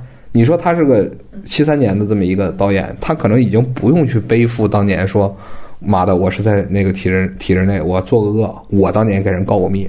最关键的是，他的教育背景是很好的，他并不是在这个当中存在矛盾的导演，所以他在呈现和解的时候是圆融的。您是这样觉得吗？我是这么个意思。你如果他是个东德的人，他是个东德人，他当年就干过这个高密的那个什么眼线，或者说他是个被告密者，他的情绪不是这样。你看这个问题的话，你不是这么看。实际上的话，等于是说他是下一代人，就是统一一代人嘛。你七三年你到到统一的时候的话，已经成年了，就接近成年的这个时候嘛。他接受的教育应该就是要去，我们要去反思这些事情。要的就是一种反思或者是强调。我觉得他的整个这个片子里边的话，就带着这个东西。他一方面的话是带你认识这个恶，另一方面的话放一个虚构的这样的一个所谓向善的这么一个东西进来。这个是他的一种作者表达，就是他希望你这样。那您欣赏其中的和解的原因是，就是因为他这个和解，由于他的种种教育背景以及这个社会所需要的这样的一个情况，表达的特别的自然，显得是真诚的。但是不欣赏《地久天长》里头王小帅呈现出来的那种和解，就是因为它其实是拧巴的。我刚才不已经说了吗？两个社会之间的区别是什么？面多少加水，水多少加面。放进去以后，它是混在一块儿的。你这个时候你再说里边哪部分是面粉，哪部分是水，这是没有办法说的。《地久天长》里边体现中国的三十年的问题，全是这个经济发展跟这有关系没有？你日子好的话，跟这有关系吗？有，对吧？那么另一方面的话是说，这些体制内的恶，我刚才说了，说我自己本身家庭里边的话就跟这东西有接触。那你说我是不是这中间一部分？你家里边的话就没有跟这个东西的话有过产生过联系吗？可能你不是被打胎打掉的那一个，但你难道不是幸存者吗？你接下来剩下的一系列的这些东西，无论是就业也好，还是说等等这些东西，全都跟体制什么之类的是是产生关系的，千丝万缕的联系。那你怎么拆开？你怎么去拆开这个东西，完成这个和解？你凭什么说我在里边的话是没有任何的心理负担的？没有办法，你做不到。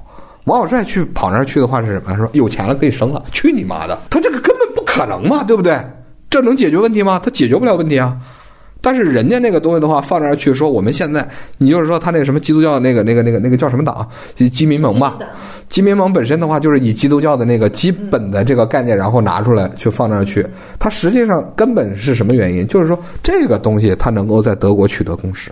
他能够拿宗教的这个基本的这个概念，然后去取得这样的共识。另外一个是什么？社民党、社会民主党，对吧？社会民主党的话，在第第二帝国时代的话，就是啥？就是大党，他就已经开始讲社会主义了。那边的话，吉民盟的话一直很强大。为什么？就是因为核心价值观。核心价值观一方面代表了王朝社会主义，另一方面代表着他自自己的那个。整个社会的这个价值就是宗教价值。好，那么现在我们来谈一下，同样也是在集权统治下讲这个堕胎的一部电影，就是《四月三周两天》。这个片子拿到了二零零七年的戛纳金棕榈奖。其实，在《地久天长》那期我们也提过，但是并没有太多展开。这片三姐没看过，那么我和菊园谈一谈。前不久才第一次看这部电影，当然大家肯定都知道，它最著名的那个镜头就是延迟高潮。那个女孩太剁出来了，但是她一直不拍，镜头一直在外面。等她慢慢慢慢能够拍过去的时候，而且停留在那个胚胎上的时间也够长，要让你有足够的震撼。其实我觉得还是非常出色的作品。我觉得这个片子远高于《无主之作》或者是之前《窃听风暴》这样的一个片子。同样的，它是把时代作为了一个背景，没有让政策成为主谋，政策成为了一个愚蠢的，然后想当然的。爱撒谎的，然后善于无尽索求的这样的一个女性，对于另外一个女性施压的这样的一个帮凶，包括蒙迪在这个当中运用的视听语言是非常的多的。我们可以看到导演在其中的一一些思考，他怎样的来拍这个女主角？他有两个母题式的镜头，一个是在拍她往走走廊深处走。拍她的背影，中间也多次出现过。还有一个就是在这样的跟随长镜头当中，他突然让镜头停下来，然后让他看着他走向远方。其实你感受到的是两点，一个是他在向暗处去，一个是他向远处去，而你并没有什么办法可以挽回。而另外一个可以和她形成反衬的这样的一个女性堕胎的这个主角，她一开始就展现出了她的愚蠢，她没有带塑料床单或者是怎么样，你感觉她遭遇到这个结果是自然而然的，她把这另外的这个女性裹挟进去了。我们可以说，在无主之作和《青春风暴》当中，所有的演员都是一种功能性的展现，是导演的工具。但是在《四月三周两天》当中，这两个女演员的确展现出了非常精湛的表演。在此，我想提两个，一个是堕胎的女孩知道她的闺蜜因为钱不够，必须要和那个医生睡觉的这样的一个场景。她走出了房间，坐在那里，脸上露出了一丝庆幸。这个庆幸是庆幸她的这个堕胎事件能够以一种不光彩的方式解决，但是同样的，她这个闺蜜能够帮助她解决这件事情，同时又露出了一种啊，我知道接下来要去上场的这个人是我的这样的一种担忧。但是蒙吉他他用了一声。门的巨响立刻打断了他这个想法，打破了当时他脸上的这种复杂的表情。走出来了一个拿烟的男性，他问这个男性讨了一根烟。这个时候，他脸上呈现出一种非常绿茶婊的表情，然后露出了一种很无辜的，你知道他可能是平常是怎样应对这个男性的。然后这个时候，你就觉出这个女性，她们用着不同的生存方式，但是却遭遇了同样的不幸。但是这个女性却一个让你感到。相当的可憎，然后一个又让你觉得非常的同情。另外一个我想提及的一个表演的高光时刻是闺蜜的角色，在她的同伴下体已经插入探针之后，坐在啊她的同伴的床前，开始跟她追求这件事情。这个时候只拍了一个侧脸，我们经常会想到啊，树木希林在。步履不停当中的那个侧脸，我们看到一个年轻演员在面对这样的表演推到他面前的时候，他展现出的一种强大掌控力。他此时面对的是一个怎样的窘境呢？他们同样的是被一个可耻的男人强奸过，但是另外的同伴正在面临着一场堕胎，他没有办法去追究这个事情。女性影者给我们展现的是一种疼痛感，但是蒙吉直接推到我们面前，也是我们把这个电影目为一个女性主义电影的。一个应有的是，它展现出的是一种冷和一种窘。这里重点展现的是窘，而冷是环境给他带来的冷，以及看到医生在操纵这些器械当中，他故意的延宕了他操纵这个器械的这个时长，他去磨这个砂轮去。插入这个探针，抽取一些液体注入其中，是刻意的要让你，尤其是女性观众感到一种感同身受。我对于四月三周两天印象最深刻的，其实还是那个化身为制度的那个男医生。呃，从第一次他接那个女主角，就是开上车开始，就一直在盘问他为什么。咱们见面的地点还是时间，好像是有些耽误。就从他一上车开始，一直到他进行这个手术，再到他最后离开，他始终就是一种以一种非常男性掌权者，总是来带这种批评的心态去看女性角色。你觉得其中能够代表制度的只有那个男医生呢？他的那个男朋友。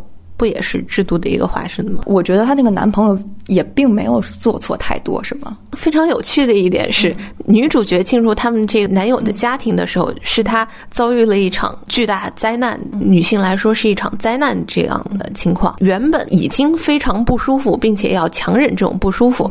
我们看到餐桌上有一个构图，她被两侧的人夹在中间，男主位于后景，在影像上应该是能够成为他的一个支撑的这样的一个含义。但是旋即他们打开香槟之后进入了房间，他们两个之间产生了更不可调和的矛盾。女主角开始设想，假如这次堕胎的这个人是我，我来直面这个政策的时候，这个男人首先选择的是逃避，其次是追问你为什么要陪他去，你为什么可能发生这样的情况？即便自己可能是存在相当大的过错的时候，他同样是选择在为这个制度代言。他觉得是堕胎不安全。她这个男朋友知道她为了让自己的朋友成功堕胎而和那个医生睡了，我记得好像是没有直接揭示这些名，所以从两个人所经历的事情上来看，我觉得这个男生其实是一脸懵逼的。他不知道这个女生发生了什么。她的男友的角色，相当于是在这个女性遭受了医生的压迫之后，又遭遇了他的家庭的压迫。因为这个男生的家庭的阶级，我们看到那场餐桌戏，其实是很像哈内克能够拍出来的。比如说《快乐结局》当中，他给你呈现了很多问题，比如说阶级的问题、两个人性格的问题，人要融入一个陌生家庭，以及这个陌生家庭交际圈。他们这个交际圈虽然都是从农村或者是底层出身的，但是现在又自视甚高，不断的在吹嘘自己，非常中国化的一个场景，在说邻居下的孩子怎么样，我小时候怎么样，这是第二重压迫。她遭受两重压迫之后，再来遭受的是她的男友的。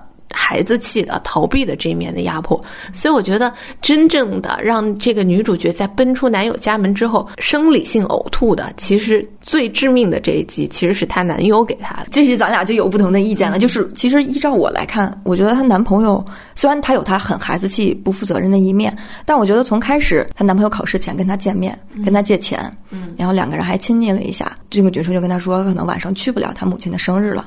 然后但这男生说啊，我母亲还是希望你去。因为在这一种情况下，他这个男生从来都不知道这个女生即将要去做什么，即将要在他身上发生什么事。因为他刚开始在拿钱的时候没有说他是要委屈堕胎，哦，就是没有展现出这样的一个全知视角。尤其是这个电影当中，其实一直都是以这个女生的视角为出现。唯一一段岔开的视角，就是我刚才说的，可能是呃，她遭遇强奸，然后她的闺蜜走出房门的时候，不是她视角。还有一点超牛逼的，就是她没有展现那个性侵的过程。嗯，但是他不避讳的展示了女性的下体，他们两个分别依次走进洗手间，啊，来暴烈的冲洗自己的下身。这个可能是这个电影真正的成为一个女性电影的一个大多数观众所认同的一点。还有一个我想说的就是，能够同《窃听风暴》形成对比的是，《窃听风暴》选择了一个上方的一个全景式的构图，但是这个片子里头，它长时间的凝视一个人物的局部。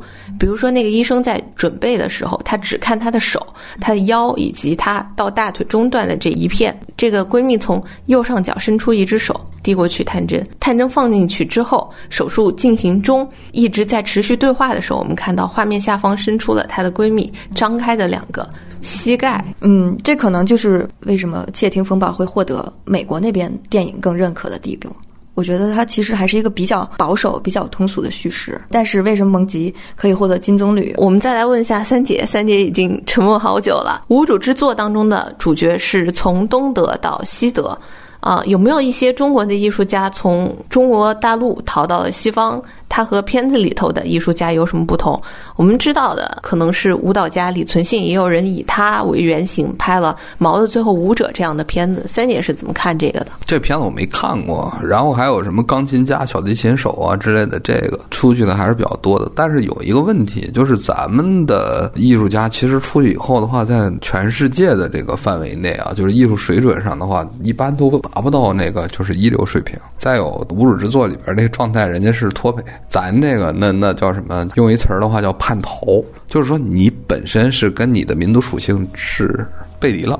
无论是从北韩到到南韩，还是从东德到西德，其实都是一个什么？都是一个本民族之间的这样的所谓意识形态立场的，然后这种变化。咱们这个跟他什么相似呢？是说你比如游过去，游过那个到到香港投港的这部分，还有像林毅夫，直接是从金门游过来啊这样的人，这个其实是应该跟人家那个是有可比性的。咱们的这种的话，往往是迫害太狠就跑了，可能人家那个没经迫害然后跑吧。很多的这种案例其实不是这种，就是闭急眼了，然后非要跑，是说我要去投奔什么什么东西。一个是生存需求，另外一个的话是说对于自己自我表达的那种需要啊。咱们那场面比他还大，但是你你你拍吗？